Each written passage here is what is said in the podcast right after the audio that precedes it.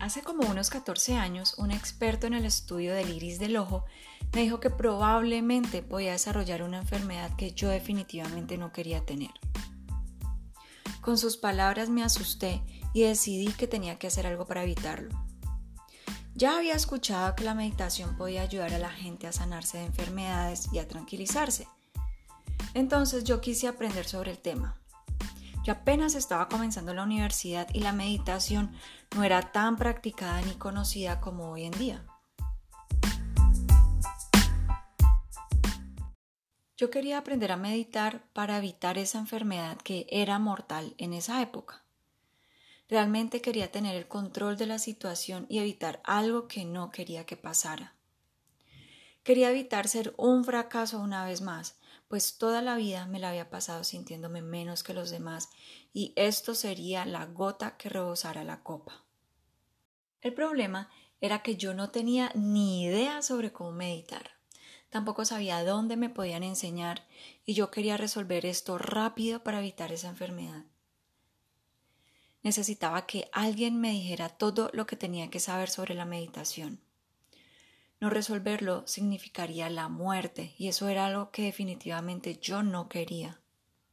Afortunadamente, mi mamá un día me contó sobre un curso de meditación que podía iniciar inmediatamente y esa experiencia cambió mi vida.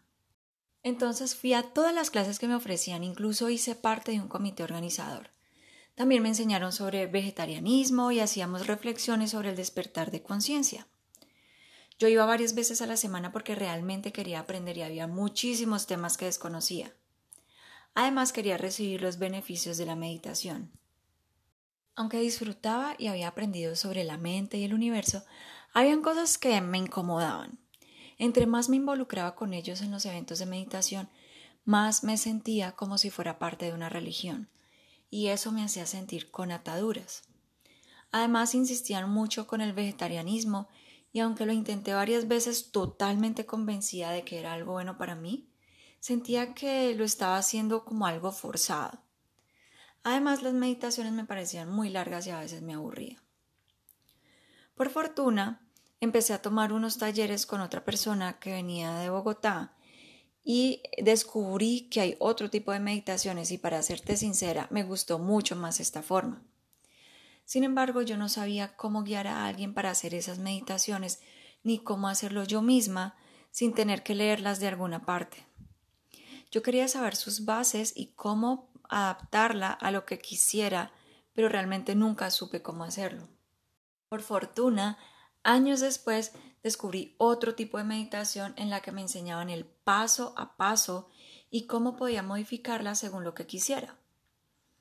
Desde que la descubrí, esa es la meditación que practico y le enseño a mis estudiantes.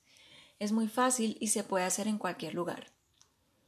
Las personas que la han aprendido conmigo en talleres y cursos también la disfrutan. Se relajan y tienen como ese mapa de lo que deben hacer para alcanzar un estado de total concentración y relajación, como lo hacen los monjes tibetanos. La diferencia es que con esta meditación no tienes que pasarte horas meditando para lograr ese estado deseado. Esta forma de meditar te ayuda a calmar el ruido de la mente y no te limita la vida. También te ayuda a liberarte de la tristeza y otras emociones que no te hacen sentir bien. Nunca te aburres porque en realidad siempre estás haciendo algo. Como pasé por varias escuelas de meditación, conocí las limitaciones que tienen y por qué la gente termina aburriéndose y desistiendo.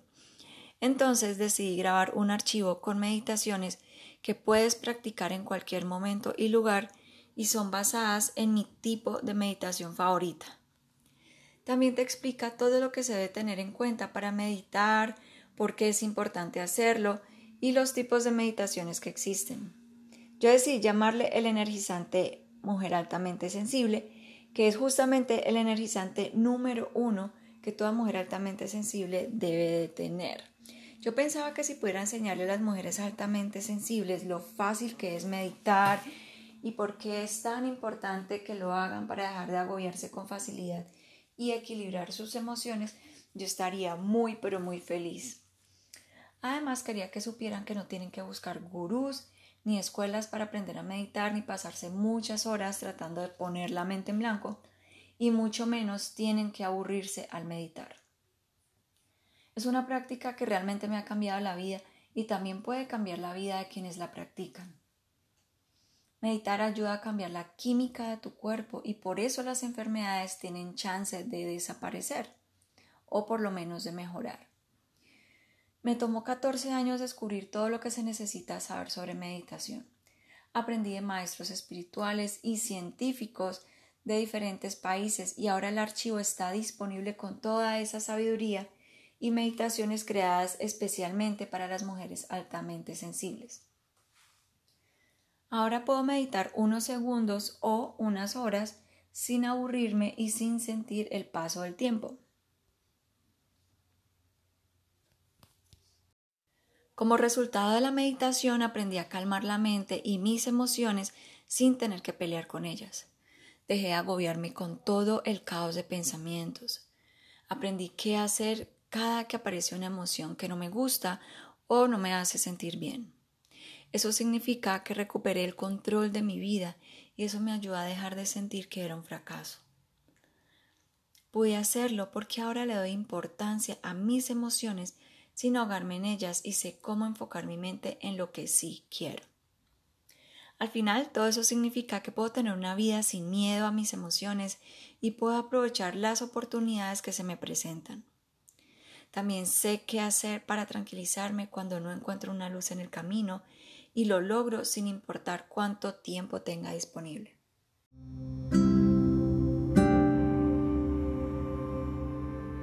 Acompáñame en el próximo episodio de Boutique para el Alma.